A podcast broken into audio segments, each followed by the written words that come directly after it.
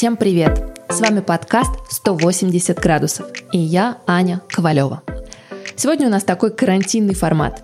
Мы записываем это интервью по Зуму, мой соведущий Костя Колосков прогуливает, но зато мне безумно повезло с моей гостьей. Моя сегодняшняя собеседница Юлия Митрович, соосновательница кулинарной школы Новиков School – Свою карьеру Юлия Митрович начала в ведущей консалтинговой компании McKinsey, которая, я уверена, знакома многим из наших слушателей, потому что в последнее время у нас было достаточно много выпускников McKinsey.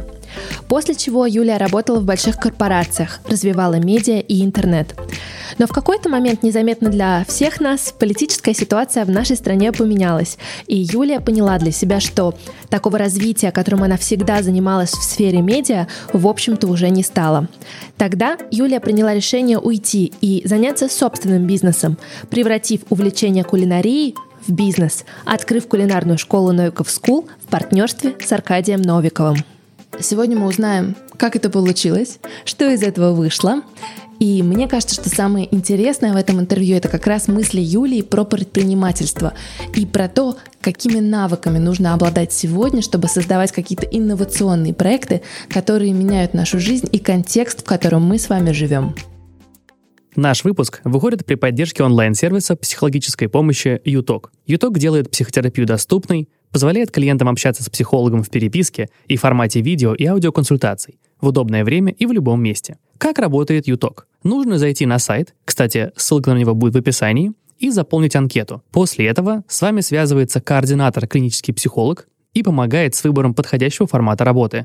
Вам подбирают подходящего специалиста в соответствии с вашим запросом и пожеланиями. Остается только оплатить консультацию и начать работу в удобном для вас формате. Кстати, специально для слушателей нашего подкаста есть приятный бонус. Промокод YT180. Он дает скидку в 30% на первую индивидуальную консультацию с психологом. Все подробности в описании. Ну что ж, начнем. Юлия, добрый день. Спасибо вам огромное, что нашли время. Я очень рада увидеться, познакомиться. И сегодня я хочу поговорить про вас, про вашу школу, про ваши перемены. Но прежде чем мы начнем, давайте дадим нашим слушателям короткое интро, погрузим их в контекст. Расскажите, чем вы занимались до открытия кулинарной школы, потому что, как я уже знаю, но пока не знают наши слушатели, собственному делу у вас предшествовала достаточно яркая, активная жизнь и выдающаяся карьера. Расскажите? Да, давайте с удовольствием. Я э, начинала свою карьеру в компании McKinsey. Это такая известная фирма, которая занимается стратегическим консалтингом. Пришла я туда в 20 лет и поработала 4 года, занимаясь разными проектами в области интернета и телекома.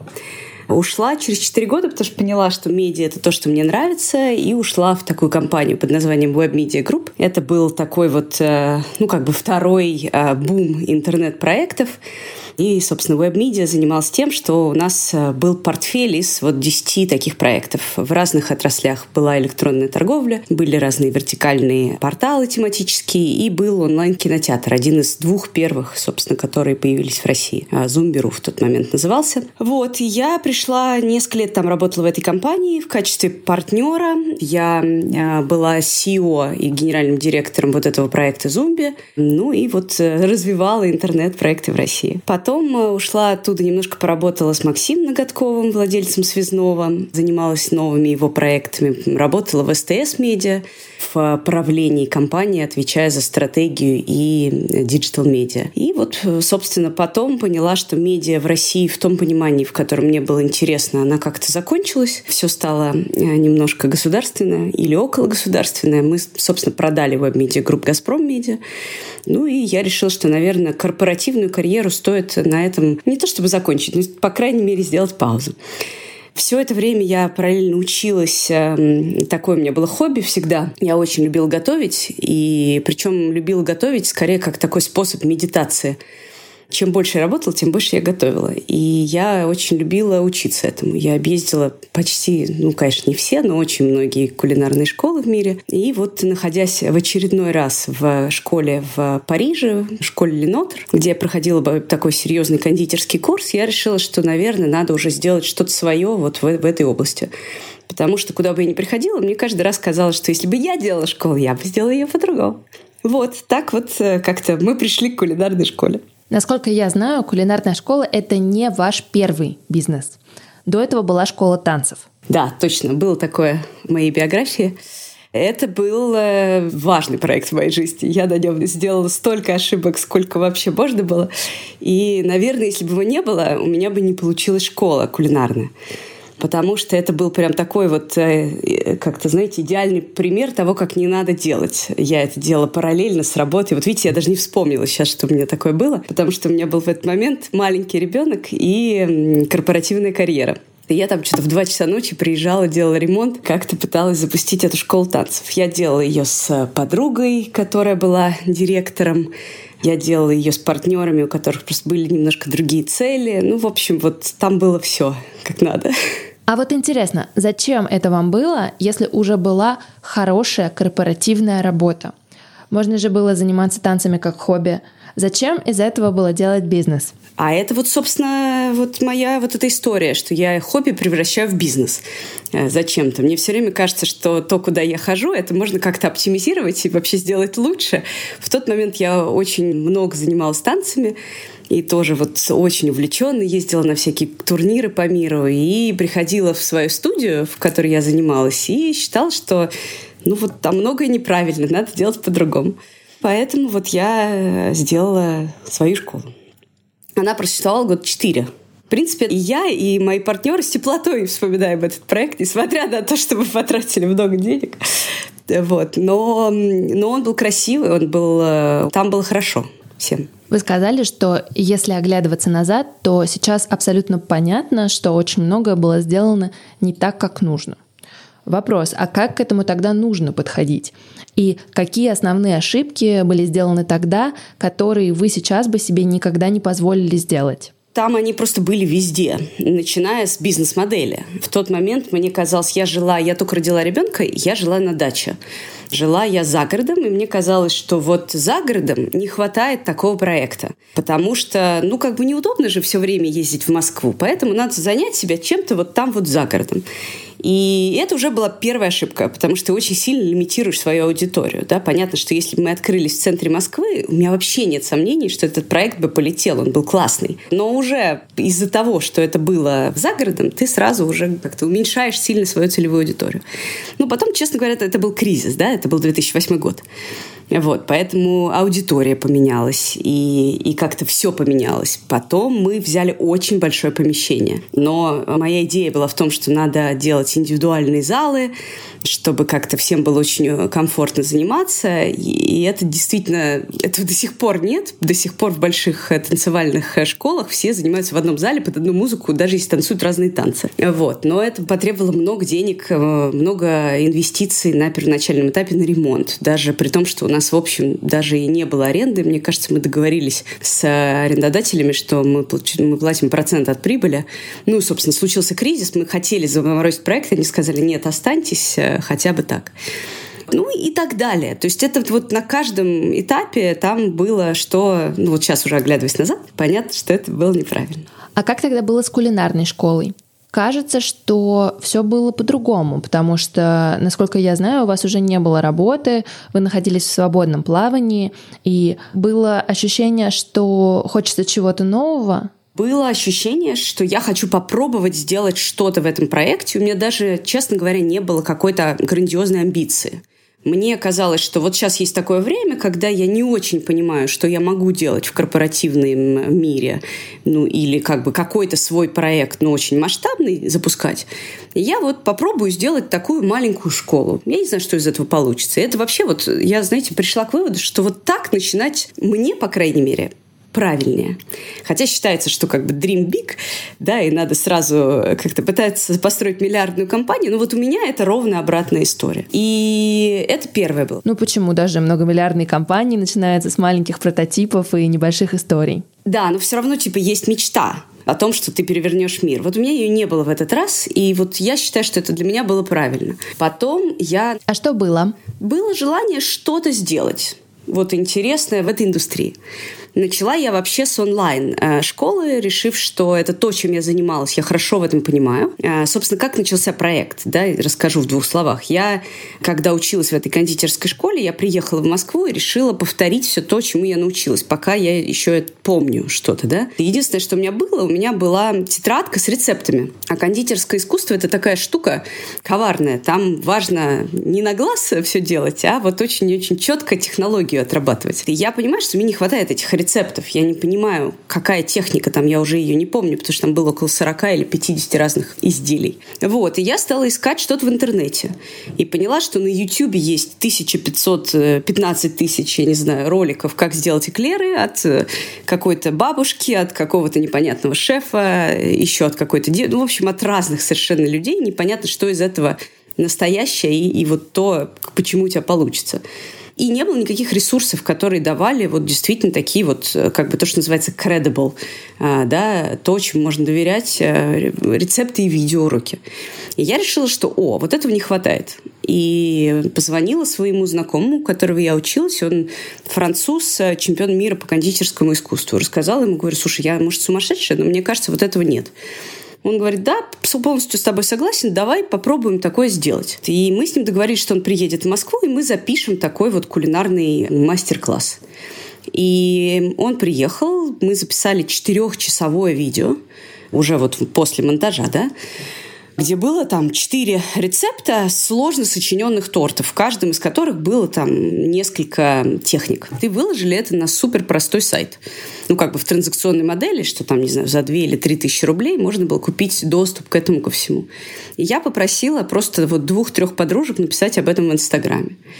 И за две недели мы полностью окупили съемки и получили очень много фидбэка о том, что вот это супер круто, это так полезно, мы не можем попасть на там мастер-класс к этому Мишелю, потому что он стоит в Москве 45 тысяч рублей, и туда не записаться, а вот тут как бы это все так дешево, а у меня нет ни времени, ни, ни возможности. Ну, в общем, это как бы нашло такой отклик, который я хотела.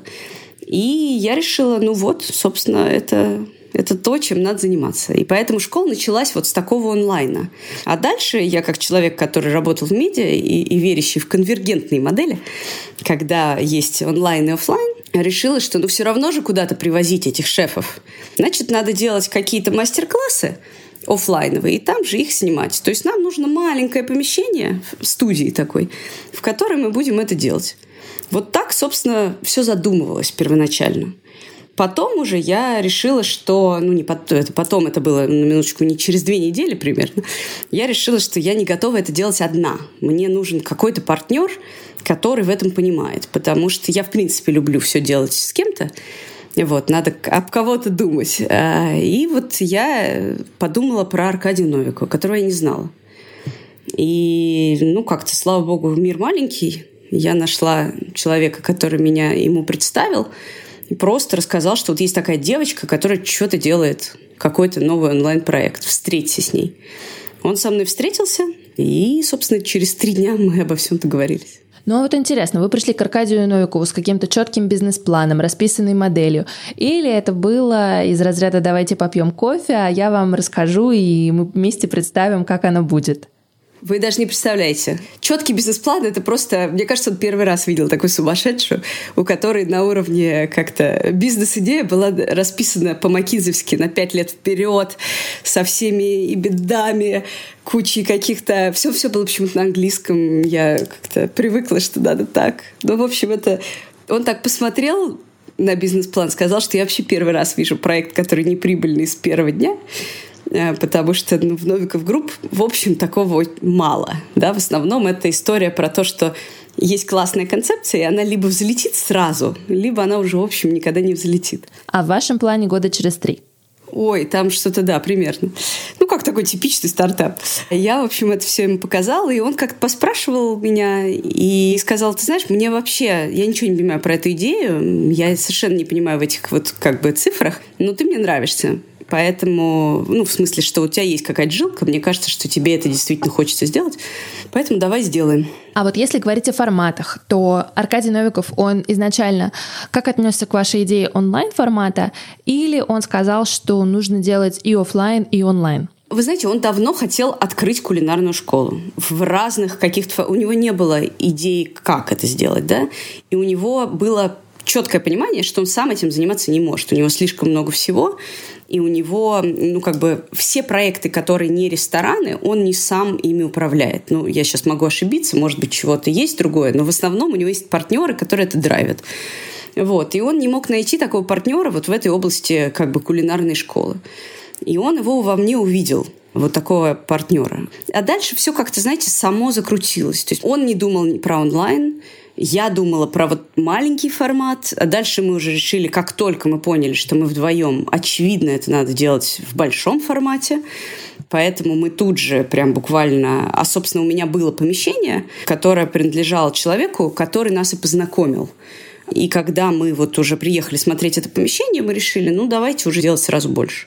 Поэтому мы тут же решили, что мы будем открывать Новиков School в формате вот такой профессиональной школы, любительской школы и онлайна и вот разовых всех мастер-классов, и уже после, э, дальше уже там через год добавилась бизнес-школа, потом добавился лекторий, потом добавился онлайн в другом формате. Ну, в общем, дальше это уже эволюция проекта. Давайте тогда для наших слушателей сразу поясним, дадим дисклеймер, потому что мне кажется, для многих сейчас это будет откровение. Получается, что Novikov School занимается не совсем Аркадий Новиков. Давайте просто объясним, как это работает. Ну, работает это очень просто, этим занимаюсь полностью я. А Аркадий принимает участие в таких стратегических вопросах, то есть когда мы определяем, что нам надо, там, не знаю, запустить новое большое направление. Безусловно, я всегда с ним советуюсь. Когда мы увеличиваем помещение, ну, собственно, обычно под новые проекты, да, это все возникает вместе, он участвует. Он приезжает, э, смотрит, что мы делаем. Он, они достаточно часто берут, э, ну, недостаточно, а вообще регулярно берут наших студентов к себе на стажировки а дальше они там могут остаться уже в ресторанах. Но это, конечно, проект, которым, в общем, я занимаюсь. Встреча была не случайной, и вы пошли к правильному партнеру? Все, все, кто к нам приходит на курсы, я всем пишу имейлы и спрашиваю, как они о нас узнали и вообще почему к нам пришли. И я постоянно слышу, что вот мы так любим ресторан Аркадия Новикова, поэтому пришли к вам. Тут хороший момент, потому что мне кажется, это важным сказать. Многие, когда у них даже есть очень классная, очень крутая идея, страшно боятся прийти к предпринимателям с именем, с деньгами, какой-то репутацией, потому что кажется, что когда у тебя нету соответствующего опыта в индустрии, нету имени, и даже если у тебя очень светлые мозги, горящие глаза, но у тебя, скажем, нет вот этого кредита доверия, очень страшно прийти с идеей. Как лично вам хватило смелости предложить себя в качестве полноценного партнера Аркадию Новикову, самому главному ресторатору нашей страны? Или для вас такой вопрос никогда не стоял, и у вас всегда была некая внутренняя уверенность в себе, в правильности своего пути, в том, что вы предлагаете? А, это очень хороший вопрос. Я не могу сказать, что у меня какая-то была сверхуверенность в себе. Особенно в этом проекте мне было очень страшно, потому что это был... У меня был такой вот э, опыт с танцевальным клубом неудачный, и я очень боялась его повторения. Поэтому мне вообще было тяжело на это решиться очень. Тем более, что я вкладывал свои деньги. Мне было не страшно совсем прийти к Аркадию, потому что я понимала, что у нас с ним такая комплементарность. Да? Ну, я действительно, в общем, наверное, уже как-то понимаю и к тому моменту понимала в управлении проектами. У меня действительно достаточно большой опыт, такой, которого нет у Аркадия. Я запускала новый бизнес, я работала в консалтинге, и мне казалось, что это важно, потому что в этой индустрии она такая немножечко неструктурированная до сих пор, собственно, да, и поэтому там в основном люди, которые в ней работают, они выросли в самих ресторанах. И у них нет вот этого управленческого опыта. И я это сейчас вижу по нашей бизнес-школе, потому что как только им даешь структурированное образование, у них просто все совершенно по-другому встает в голове. И это супер важно, да, потому что это кажется, что это такой очень интуитивный бизнес, а на самом деле нет. И мне кажется, что он это увидел, да, он увидел во мне вот эту вот, э, во-первых, наверное, какую-то предпринимательскую жилку, которая действительно во мне всегда была, а во-вторых, в общем, некую зрелость э, менеджерскую. Поэтому мне не страшно было точно прийти запичить, ну, а дальше просто у нас с ним случился какой-то эмоциональный э, фит, да. Я считаю, что он идеальный партнер. И с ним классно работать. И идеальный он именно тем, что он понимает, что если у тебя что-то хорошо получается, он не лезет. И он дает тебе абсолютную свободу. Есть вещи, в которых он вообще не готов жертвовать. Ну, например, когда мы делали ремонт, для него вот очень важно вообще пространство. Он, э, ну, так как это в ресторане очень важно, вот эта атмосфера, а, он должен прийти, и вот чтобы все было так, как он чувствует. И он это именно чувствует, он иногда даже не совсем может это объяснить. И если он так не чувствует, ты будешь перекрашивать стены 13 раз. И вот у нас был такой момент. Мы открылись даже позже на два месяца, чем мы планировали. И нам пришлось... Это был вообще страшно тяжелый для меня момент, когда буквально за неделю до начала курсов, которые были все проданы, нам пришлось э, писать всем письмо, что, извините, мы не открываемся. Потому что пришел Аркадий и сказал, мне вообще это не нравится. Вот мы все переделываем. Я плакала, кричала, говорила, что так нельзя, как вообще, ты что, к нам придет сейчас там 200 человек. А он говорил, ну нет, хочешь, открывайся сама, ну вместе нет. И я поняла, что он был абсолютно прав. Ты не можешь идти на компромисс. То есть в партнерстве выходит иногда важно услышать другого, и даже если тебе это вообще не нравится, сделать так, как хочет партнер. Обязательно, конечно. А вот вы сказали, что у вас всегда была предпринимательская жилка. На уровне того, что всегда хотелось заняться собственным бизнесом, или были какие-то попытки что-то сделать в университете, может быть, уже на работе? Нет, я, собственно, в работе всегда этим занималась. Я в работе занималась построением новых проектов. И вот уже с, как только я ушла из McKinsey, э, собственно, в WebMedia мы запускали новые проекты, покупали их, переделывали, запускали, меняли менеджмент. То есть, а дальше я была там наемным менеджером, но все равно это было про запуск нового. Дальше я работала в, э, в где там еще, например, в связном меня взяли на позицию запуска новых проектов и управление как бы инвестициями. Потом в СТС Медиа я запускала новый new бизнес. В общем, поэтому это просто то, что мне нравится. Мне вообще нравится вот этот этап стартапа. Но ведь это очень разные вещи, когда ты запускаешь даже стартап в рамках большой компании, у которой есть деньги, есть ресурсы, которые не совсем твои, и когда ты занимаешься прям собственным бизнесом и э, рискуешь своими средствами, своими деньгами, своими ресурсами. Интересно, были ли у вас какие-то ожидания, как будет в теории и как на самом деле получилось? А, нет, я понимала, что такое свой проект. Уже, по крайней мере, на танцевальной школе я это поняла, да, что надо делать руками, как надо погружаться. И мне это нравилось очень. Я вообще люблю вот такое вот э, глубокое погружение в проект.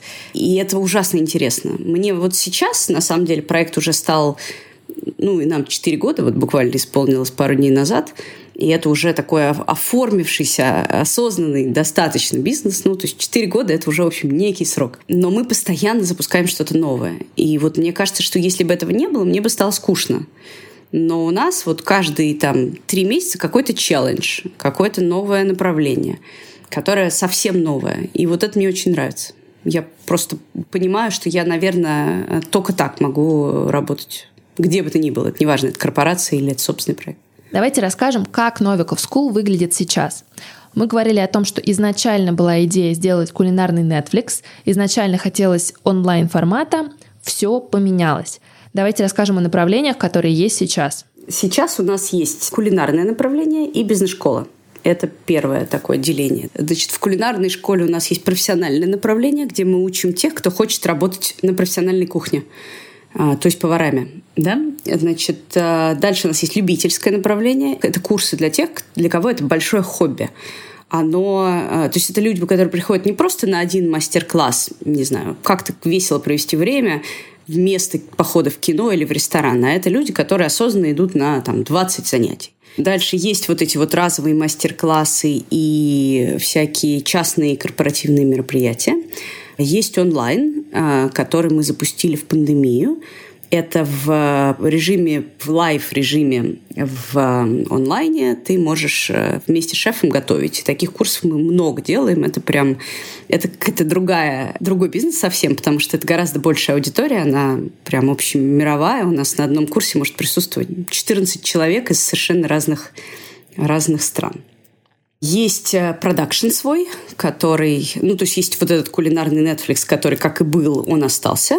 И под ним есть некий продакшн. Мы производим контент кулинарный как для себя, так и для разных других игроков как для OTT-платформ типа ОККО, например, у которых вот кулинарные видео наши, и мы, собственно, для них производим, так и для больших разных брендов FMCG-шных, там, не знаю, масло, макароны и так далее. В бизнес-школе у нас очень много разных направлений, но они все про разные как бы, части бизнеса. Да? Есть маркетинг, управление, есть э, школа сервиса, есть школа инноваций.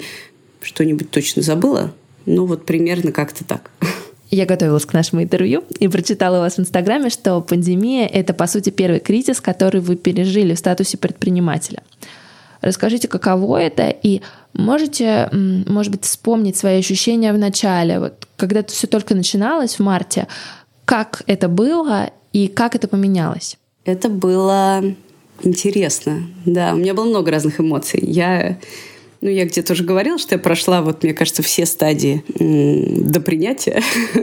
Сначала было вообще непонятно, что с этим совсем делать.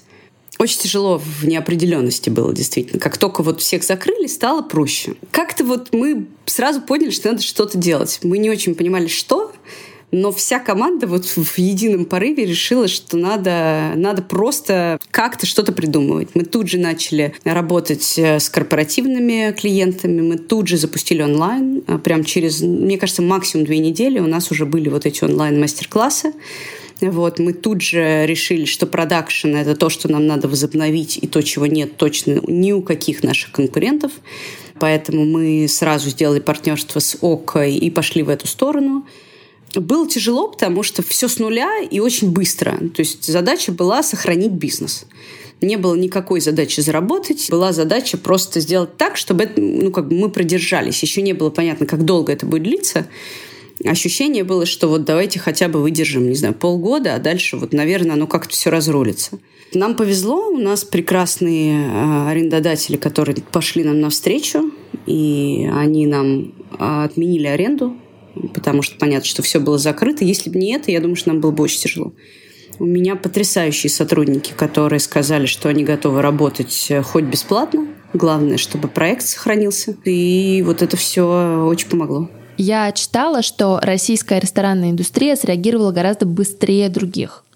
Расскажите, какие вещи вы придумывали, чего точно не было нигде в мире? Да, я абсолютно убеждена, что вообще то, что мы сделали за вот эти вот э, несколько месяцев, это было гораздо круче, чем сделали просто все западные страны. Ну, понятно почему, да, у нас, в общем, не было никакой поддержки от государства.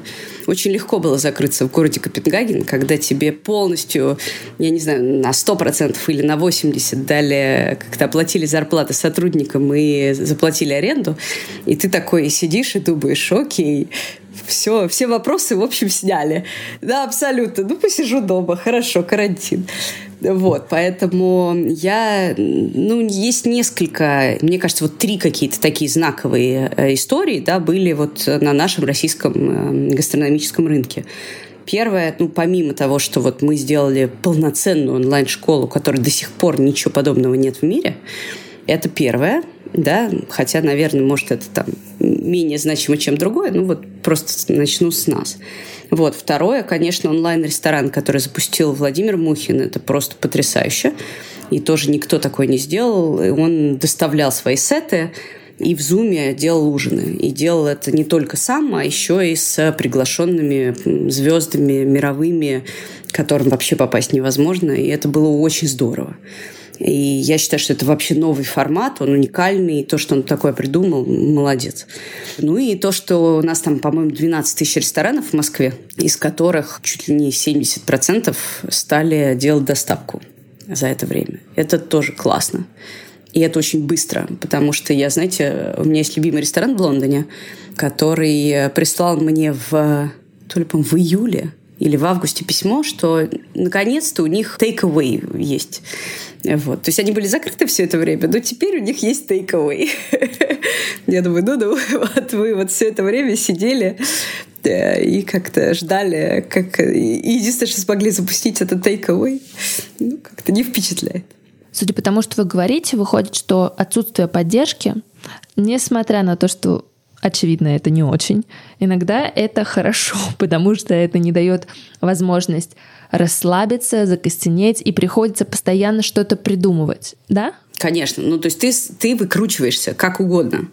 Вот. Я все равно не считаю, что это правильно с точки зрения государства. Но, конечно, если ты хочешь спасти свой бизнес, ты что-то начинаешь придумывать постоянно. А если эта поддержка есть, то зачем это делать? А вот вам лично как комфортнее? Находиться в режиме, когда приходится вечно, как белка в колесе, что-то придумывать, что-то изобретать? Или хотелось бы, как в Дании, зажечь свечи и посидеть в тишине? Ну, слушайте, в таком режиме стресса работать долго невозможно. Да? Это тоже очень заметно по команде, которая в момент, когда вроде все стало, ну так, чуть более спокойно, и в других проектах, не только у нас, я это вижу, люди прям выгорели. Они очень устали. И вообще, в принципе, вот это вот другой формат работы, вот эти постоянные зумы, я вот вспоминаю конец марта, апрель, это просто какой-то ужас. Ты сидишь с 10 утра там, до, до 9 вечера в зуме, и у тебя вот абсолютно квадратная голова, и ты устал гораздо больше, чем когда ты там, не знаю, бегаешь по всей Москве. Вот. И плюс нет вот этой энергии. Очень тяжело получать энергию от людей, когда ты вот так вот в, в digital е работаешь. Поэтому нет, я считаю, что как-то в режиме вот этого соревнования постоянного работать можно, ну, то есть это спринт, это не марафон. Марафон все-таки как-то хотелось бы бегать с надежным партнером в виде государства. Сейчас очевидно мода на предпринимательство. Сейчас все хотят открыть какое-то свое дело, превратить хобби в бизнес. Я уверена, что нас слушают многие люди, которые работают на корпоративной работе, пока не решаются уйти, но очень хотят. Как вам кажется, это круто, это классно, что растет популярность направления предпринимательства, а, становится все больше людей, которые хотят в это окунуться, или люди не совсем хорошо представляют себе, куда они на самом деле хотят? Вы знаете, и то, и другое. А, я, кстати, интересно, именно об этом думала вот сегодня с утра. Думала, что мы с вами будем обсуждать про предпринимательство. И вот как-то... Я, я недавно разговаривала с своим сыном, которому 14 лет. Что-то он там смотрит каких-то ютуберов и говорит мне, вот, я хочу делать мультики там какие-то ютуберы делают классные мультики. Я говорю, ой, как здорово. Я сразу стала думать, господи, я же знаю людей в Диснее, в Пиксаре. Сейчас я, значит, он, он закончит вот эти все свои школы, университеты. Я, конечно же, устрою его на работу в Пиксар. А, он там поработает, потом он, значит, пойдет поработать в какую-нибудь другую корпорацию. И потом он сделает свой какой-нибудь классный канал с мультиками. Он мне говорит, нет, я вообще не собираюсь идти работать ни в Пиксар, ни в Дисней, мне это неинтересно. Я сразу сделаю свой канал. Я говорю, слушай, ну ты должен сначала поучиться, так не бывает. Ты не можешь просто вот взять и сделать. Ну, то есть понятно, что есть разные люди, у которых получается, но это, ну как бы хорошо бы пройти вот эту какую-то школу. И вот мне кажется, что проблема, ну как-то, не знаю, наверное, вот этого нового поколения, молодежи, скажем так, да, которая хочет делать свой проект, не имея никакого бэкграунда, ни, ни управленческого, ни вообще того, как это вот все строится, как это делается в больших корпорациях, она, она, молодежь, обрекает себя на провалы. А, мне кажется, что это очень важно пройти какую-то вот эту школу. Поэтому я за некий баланс. Сначала надо поработать и понять, во-первых, что такое настоящая работа, понять, что такое работать э, круглосуточно, с выходными, и когда как бы у тебя нет вот этого work-life balance, э, который как бы это так, такое модное словосочетание. А потом уже ты можешь ты ну, понимаешь, как тяжело делать свой бизнес, потому что его делать тяжелее, на самом деле, чем, чем работать в корпорации. Становится проще сильно позже, да, когда вот уже все отстроено, через несколько лет у тебя есть классная команда, тогда вот этот вот э, как-то мечта всех сидеть на пляже с, э, с коктейлем, когда у тебя там все работает, оно может быть осуществимо, да, хотя очень в небольшом количестве кейсов. В основном это реально большой труд, и люди это недооценивают. Недооценивают, потому что у них нет вот этого корпоративного бэкграунда. Про ролевые модели мне тоже кажется важным поговорить, потому что а, я замечала, что сейчас модно немножко не говорить о том, как иногда бывает трудно. То есть э, правильно как? Правильно, я проснулся, у меня все получилось, э, мой бизнес взлетел, и, в общем, все классно, да, но нет такого какого-то честного разговора о том, что многие победы приходят не сразу. Многим победам предшествуют поражения, и не одни, и приходится не раз вставать с колен для того, чтобы что-то действительно получилось. Может быть, это тоже не очень правильно, что так происходит. И вот этот образ успешного успеха, который сейчас многие транслируют, это тоже не очень правильно.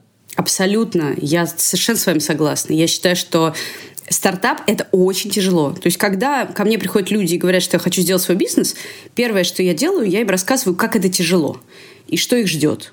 А потом уже, если вот они через все это пробиваются и говорят, нет, я все равно хочу, ну, тогда классно. Тогда ты действительно, понимаю, как-то осознанно это делаешь. Да? Нельзя думать, что все просто. Это вот так ну, точно не бывает. Я тут, кстати, наткнулась на интересную статистику в Америке. Э, смотрела на технологические проекты, сколько лет прошло от момента основания до IPO. Ну, как бы будем считать, что IPO — это уже, в общем, такой как бы суперзрелый бизнес, где, наверное, у тебя там есть менеджмент, и можно, ну, как немножко успокоиться, расслабиться, да? Вот если 20 лет назад это было 6 лет, то сейчас это 14 лет. Да? То есть это говорит о том, что вроде как, с одной стороны, сильно легче делать бизнес, а с другой стороны, представьте, насколько много вообще всего и всякого шума вокруг, да, что тебе, чтобы сделать успешный проект и довести его до IPO, надо потратить два с половиной раза больше времени. Так, ну если анализировать вашу историю, то видно, что вы постоянно хобби превращаете в бизнес. Расскажите нам, какое у вас сейчас хобби? Вы знаете, э, до пандемии у меня было хобби путешествовать. И я уже думала, когда это все началось, я стала придумывать, как бы сделать такие digital путешествия. Но я себя вовремя ударила по рукам и решила, что давай как-то сейчас э, приведем кулинарную школу в нормальное состояние, а потом будем думать. Но, вы знаете, нет, для меня на самом деле все, что связано с вот этой гастрономической индустрией, и с готовкой, оно до сих пор это мое серьезное хобби. То есть, да, я, я действительно до, на самом деле, карантина я вообще перестала готовить. Ну, потому что еды так много вокруг, и я все время хожу к каким-то ресторанам, встречаюсь с какими-то шефами. Это просто, знаете, мечта только одна — поехать на детокс и, и не есть. Вот. А когда случился карантин, я встала к плите и провела там вот, наверное, 6 месяцев, ну, просто каждый день. И получила невероятное удовольствие и поняла, что это в общем, вот все вернулось, все, все так же, никуда это не делось. Поэтому мне пока это интересно. У вас всегда было вот это желание постоянно изучать новое, постоянно что-то запускать, чему-то учиться. Почему это для вас важно? И, я не знаю, это, это способ быть в тренде, это способ развиваться. Это, я думаю, что единственный способ развития. Я думаю, что я постоянно учусь и учусь вещам, которые вроде как не то чтобы особенно нужны моему бизнесу. Я там, ну, например, 8 лет назад я училась в там, Singularity University в Долине, пройдя там трехмесячный курс для предпринимателей о том, как вообще будущие технологии будут развивать э, разные индустрии. В прошлом году я прошла школу Think в Амстердаме. Это такая школа креативного лидерства, которая тоже для там, предпринимателей и разных менеджеров о том, как теперь надо думать, потому что мир меняется, и ты должен менять и свои внутренние процессы. И как вас это поменяло? Вы знаете, это, это все меняет парадигму, это меняет контекст. Ну вот Singularity прям четко поменял контекст. То есть я туда, я прям помню, как я туда ехала. Я занималась в тот момент разными инновациями, я думала, ой, сейчас я узнаю, какой будет следующий Facebook, и, значит, мне будет понятно вообще вот, э, что делать в этом интернете.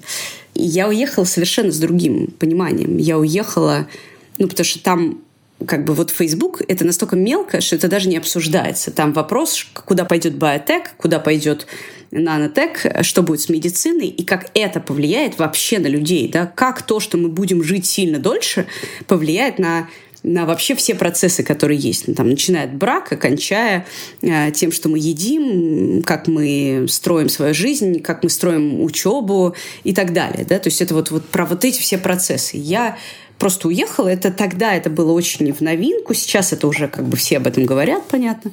Меня это прям поменяло. Я просто совершенно по-другому стала смотреть на все проекты. С Think такая же история. Знаете, в McKinsey учат такому вот, э, как бы то, что называется hypothesis-driven approach. То есть у тебя сначала есть гипотеза, а потом ты ее доказываешь. Почему так? Потому что очень короткий срок. Любой проект делается, там, не знаю, за... Любая стратегия большой компании делается за там, 2, 3, 4 максимум месяца. И, и поэтому тебе надо сначала как-то немножко подумать, в какую сторону ты идешь, и дальше как-то докопаться туда. Вот это вот больше не работает. То есть в мире есть настолько много возможностей, что ты не можешь сначала придумать, а потом туда дойти. Тебе надо работать в таких фреймворках, да, в которых жизнь тебя как-то сама выведет. И совершенно на неожиданные вещи, неожиданные открытия. И вот это очень интересно. И это я, ну, конечно, теперь все время применяю, потому что понимаю просто, что это вот какая-то, это другой способ мышления. Тогда давайте вернемся к опыту работы в корпорациях, который, вы говорите, нужен всем перед тем, как свой бизнес открыть. Можете пояснить, почему это важно? Потому что бытует мнение, что наоборот, опыт работы в корпорациях, опыт работы на дядю условного, да, дает себе ограничения и рамки, из которых потом очень сложно вылезти и на фоне этого придумывать новое. Может быть, это и не нужно? Это дает системное мышление, которое не дает ничего другое. А я не понимаю, как без этого. Ну, просто, вот если у тебя каша в голове, то у тебя каша будет во всем. И пока ты ее не разложил четко по полочкам, ты не можешь, неважно в каком... То есть вот этот хаос, он всегда, ну, вот это креативное лидерство, это очень управляемый хаос. То есть ты точно должен понимать, куда ты идешь, как ты анализируешь информацию. Ну, то есть это, это просто это какая-то база, фундамент. Ну, вот ты все равно не можешь построить дом без фундамента. Ну, это к разговору о том, что в головах людей есть еще один миф о том, что определенные индустрии очень творческие. Например, готовка. А, ну, для многих это действительно очень медитативный процесс, очень творческий, интересный. Ни в коем случае не про цифры, не про системность. Кажется, что это так или не так? Абсолютно. Что, кстати, совершенно неправда, да? Ну, вот мы это понимаем. И даже вот если взять простой пример готовки. У тебя есть там четыре вкуса, да? У тебя есть сладкое, соленое, кислое и горькое, да? И вот ты работаешь с этими четырьмя. Если ты не понимаешь, какой есть химический процесс между этими четырьмя вкусами, ну ты, извини, не можешь ничего приготовить. Да, ты можешь креативить, понимая эту базу, ты можешь придумывать молекулярную, сложную какую-нибудь кухню, какие-то невозможные комбинации, да? Но вот тебе надо понимать эти четыре вкуса и уметь с ними работать. То есть системное мышление, опыт работы, когда ты действительно ощущаешь и знаешь, что такое много работать. Ну да, ну какая-то, не знаю, работа в иерархии некой, да, это все-таки важно. Ты должен понимать, как работать с разными людьми на разных э, уровнях управления. Должен, наверное, все-таки немножко понимать про какую-то политику это вот, ну, это все про коммуникации, да? Наверное, этому можно как-то научиться просто в своем бизнесе, наделав кучу ошибок. Но это очень показательно в корпорации, особенно на вот верхнем уровне. Это прям... А чему тогда свой бизнес учит? Ой, ну свой бизнес учит ответственности в первую очередь. А, то есть ты должен понимать, что что бы ни случилось, как бы у тебя все там хорошо не было, или неважно как, ты никогда не будешь спать не думая о том, что у тебя есть бизнес. Ну, просто так не бывает. Вот я очень хорошо помню, что я когда закрыла танцевальный клуб, я помню эту ночь. Я заснула, я ложилась спать и поняла, что мне больше не надо об этом думать. И это потрясающее ощущение, что ты действительно едешь в отпуск, вот как в корпорации. Ты едешь в отпуск, и ты можешь отключиться. Вот ты не можешь отключиться от собственного бизнеса, как, там, не знаю, отключиться от собственного ребенка. Ну, то есть, наверное, можешь, но ты явно не будешь успешен. Это вот, это вот э, как бы важно, да, это ответственность за, за все, за людей, а, которых ты взял на работу, и это там очень чувствуется, конечно, в кризис, да, когда ты понимаешь, что, ну вот, денег нет, а как-то что-то надо делать. И у этих людей, которые работают а, у тебя, у них еще хуже ситуация, да. Вот, вот это вот ответственность, э, как бы круглосуточное вот это погружение эмоциональное, да, что еще? Ну, постоянное движение вперед. То есть ты не можешь вообще расслабиться, потому что все время кто-то может прийти новый на рынок, и ты должен быть лучше. Чтобы быть лучше, тебе надо постоянно развиваться. То есть постоянно что-то придумывать. Тебе нужно заряжать других своей энергией. У тебя не может быть... Ну, то есть, наверное, у тебя может быть плохое настроение, и как бы вот это вот э, «сегодня я не хочу пойти там идти на работу» но так... Ну, то есть ты должен себя все время как-то дисциплинировать. Мы говорили о том, как очень сильно все поменялось с начала пандемии, о том, как карантин вообще изменил бизнес. Но вот если говорить о вашем внутреннем состоянии, как лично вы изменились за период карантина? Может быть, пришло какое-то принятие? Что изменилось в вас? Ну, ко мне пришла какая-то, не могу сказать, что супер высокая, но, в общем, уверенность в том, что ну, когда ты что-то переживаешь, ты понимаешь, что, наверное, второй раз это тоже можешь пережить. Вот, вот это вот, да, ощущение, что у тебя действительно классная команда, у тебя действительно достаточно креатива для того, чтобы что-то новое придумать и остаться на плаву. Ты действительно вот это вот можешь бежать куда угодно и там со всеми договариваться. Вот это ощущение, оно просто дает какое-то, ну, того, что какая-то все-таки есть стабильность в том, что ты выживешь. Вот это чувство, оно очень важное. У меня его не было раньше, потому что не было таких ситуаций. Мы говорили, что у вас всегда было стремление к предпринимательству. Как вы думаете, предпринимательство — это про навыки, которые в себе можно воспитать? Вот можно проснуться и решить, я бизнесвумен, я такой буду, а, начну жить по-другому. Или как это работает? Вот, знаете, есть вещи, которые нельзя воспитать в себе. Вот это точно одна из них. Я считаю, что это исключительное свойство характера. Это вопрос того, как ты относишься к риску. Есть люди, которые, ну вот, например, очень часто в финансах работают люди, которые вообще не склонны к риску. И это отлично. Не надо им быть предпринимателями. Они должны быть прекрасными вторыми, они могут быть э, классными управляющими, э, управленцами. Но вот если у тебя нету вот этого желания постоянно как-то вырваться из своей одежды, это делать не стоит. И я совершенно не верю во все эти программы в бизнес-школах про предпринимателей, про развитие предпринимательства. Я считаю, что лидер и предприниматель это, это исключительно вот такие врожденные черты. Их можно как-то там что-то можно загладить, э, что-то можно, ну какие-то какие-то скиллы можно там дальше уже туда как в пазл вложить, но основа стопроцентно врожденная. А как понять, что у тебя есть предпринимательская жилка, если ты, например, работаешь в корпорации, никогда ничего не открывал, вроде бы как бы и склонен, но так и не скажешь, если ты не пробовал. Как в себе можно это увидеть и почувствовать? А честно говоря, если ты работаешь в корпорации и ты ничего не делал, и тебе там, не знаю, ну, допустим, 30 лет уже, то, скорее всего, у тебя нет этой жилки. Если ты что-то начинал, и это не важно, если поговорить с предпринимателями, они там, каждый что-то придумывал лет с 12-13 что-то кто-то продавал, собирал какие-то фантики, делал какую-то ювелирку, что-то где-то перепродавал. Ну, то есть это вот у меня просто реально практически вот после Макинзи я всегда занималась новыми проектами. И это для меня было очень важно. До Макинзи не могу я такое вспомнить, э, честно говоря, потому что я очень много училась, и я всегда работала. Я работала с 12 лет. Каждое лето все время, когда я не работала, я училась, я пыталась как можно быстрее, я училась в Канаде, мне там страшно не нравилось, и я пыталась как можно быстрее закончить университет, а, чтобы уже переехать, вернуться в Москву и начать нормально работать. Поэтому нет. Вот, наверное, моя жилка, она как-то после 20 проявилась. Но, но то, что, наверное, у меня был такой характер, как-то лидерский, да, это, наверное, было видно точно с рождения даже. Вот тут разбирали какие-то старые фотографии с мамой, она у меня коуч, и, и смотрели прям вот как, как виден характер ребенка прям еще, ну вот там в 4 года уже прям понятно, какой он будет. И вот, вот мне кажется, лидер виден сразу.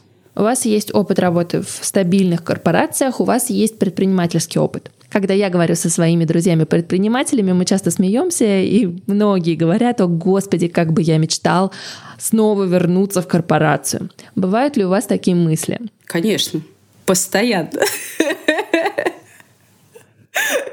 Нет, ну я объясню. На самом деле, они как бы они возникают в двух ситуациях. Да? Первое, когда все плохо, ты в этот момент думаешь, твой черт побери, у меня же был водитель, кабинет. Вот это вот все, зарплата. Знаете, я раньше очень любила дни зарплаты, потому что смс приходит, класс. А теперь в эти дни ты зарплату платишь. Это вот первое, да? А второе — это когда ты понимаешь, что, например, ты работаешь с корпорациями большими, и ты думаешь, господи, я бы это сделал гораздо эффективнее и быстрее. И вот дайте мне такой масштаб, я горы сверну. Но потом, как ты переходишь на 25 разных совещаний с 10 людьми в зуме, которых даже не видно вообще никак, не, не, они даже видео не включают, и ты понимаешь, слава богу, что я там больше не работаю. В нашем подкасте мы говорим про перемены. Ваши перемены такие глобальные, получается, случились, когда вы пришли к своему бизнесу. Что можете посоветовать людям, которые нас слушают, мечтают сделать шаг в неизвестность, что-то открыть, сделать, но самое главное поменять да, свою жизнь? Вы как человек, который как минимум один раз уже сделал этот шаг с высоты пройденного пути, что можете посоветовать? Знаете, у меня э, в команде работают люди, которые пришли вот в топ-тим, вообще не только в топ-тим, в, в принципе в школе очень много людей, которые пришли на одну должность, а выросли до совсем другой. Причем прям много таких примеров, начиная от генерального директора. Эта девушка была а, администратором, как бы, ну не на ресепшене, а у нас администраторы, которые разговаривают с клиентами, да. Вот, она пришла к нам вот, собственно, с практически первого дня и была администратором. И выросла до генерального директора. И так я могу назвать, ну, 5-6 кейсов, которые, и причем они все вот э, генеральный, зам генерального, там человек, который у нас отвечает за весь контент, это наш бывший студент, э, которая, значит, э, поработала у нас ассистентом профессионального направления на кухне, да, после этого стала работать в бизнес-школе, начиная там с того, что она помогала как-то со спикерами договориться. Сейчас отвечает физически за весь контент вообще всех программ. И они, мне кажется, я, наверное, могу это сказать э, уверенно, да, что они счастливы, они действительно изменили свои жизни, они очень выросли, и э, да, они не сделали пока свой бизнес, но они, безусловно, очень серьезно как бы изменили свою жизнь и выросли в этой жизни, да. И мне кажется, что очень важно вот найти проекты, проект какой-то, да, или, может быть, человека, это не важно. Это может быть человек, с которым ты вместе работаешь, или какой-то проект, в котором есть такая культура. И вот туда пойти работать. Потому что то движение, которое ты можешь сделать вот в такой компании, оно невероятное. Дальше, ну вот, как-то выше только горы. Вот. Я поэтому советую найти таких людей. То есть, на самом деле, всегда вообще, мне кажется, не так важно, чем заниматься, как важно, с кем заниматься. Вот я вот про это. Интересно, вот все собственные бизнесы у вас сделаны с кем-то в партнерстве. Мне кажется, у вас очень интересный кейс, потому что у вас было два бизнеса сделаны в партнерстве. К нам часто приходят гости, которые говорят, что партнер на самом деле не нужен. Да, и я слышала это достаточно часто, Аргументация такая. Зачем мне с кем-то начинать, если я все, в принципе, могу сам? А если, скажем так, мне нужно будет привлечь какого-то высококвалифицированного сотрудника, почему бы его просто не нанять на работу? Ваш кейс другой. Вы про то, чтобы делить ответственность, вы про то, чтобы делить риски. Почему для вас важно делать что-то в партнерстве? Я очень верю в то, что если ты можешь построить что-то большее и получить от этого меньше, то это гораздо лучше, чем что-то сделать меньше, но иметь от этого как бы все.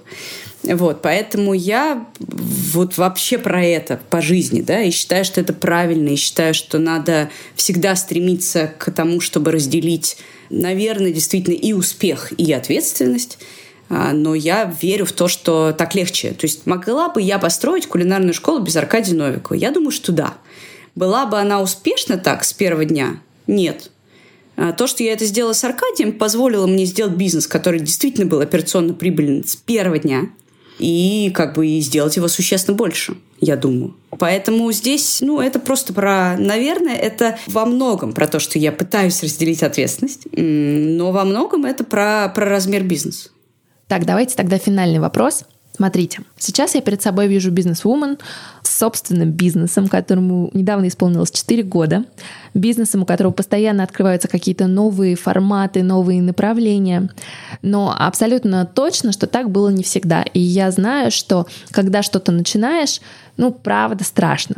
Что бы вы могли посоветовать себе, если бы вернулись на такой машине времени туда, вот в тот момент, когда вы только принимаете решение уйти из корпорации и думаете о том, что скоро запустите какой-то бизнес?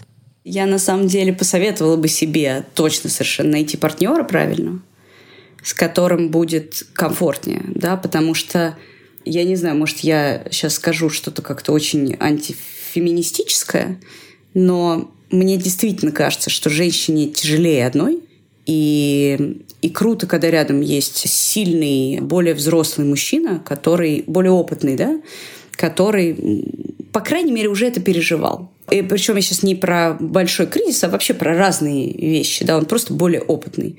Это может быть, не знаю, женщина, неважно, но вот какой-то более опытный человек. Мне кажется, что вот очень важно не бояться делиться всем в жизни, делиться идеями. Потому что очень часто люди, например, говорят, что мне такая гениальная идея пришла в голову, я никому ее не буду рассказывать, потому что вот вы ее украдете. Я вообще в это не верю. Мне кажется, что ты должен рассказывать эту идею максимальному количеству людей. Это про идеи, да, делиться деньгами, а, то есть привлекать партнеров. Должен делиться прибылью, да, ты должен платить людям столько, сколько ты можешь им платить, и как бы не бояться делиться прибылью, если они тебе действительно приносят хороший результат, потому что это их мотивирует, а это тебе существенный плюс, потому что ты можешь действительно вырастить компанию. То есть это вот, наверное, про то, что надо, ну вот надо, да, как-то делиться всем и ответственностью, и, и каким-то успехом. Класс. Ну, звучит как напутствие. Огромное спасибо, мне было очень интересно с вами поболтать. Спасибо вам.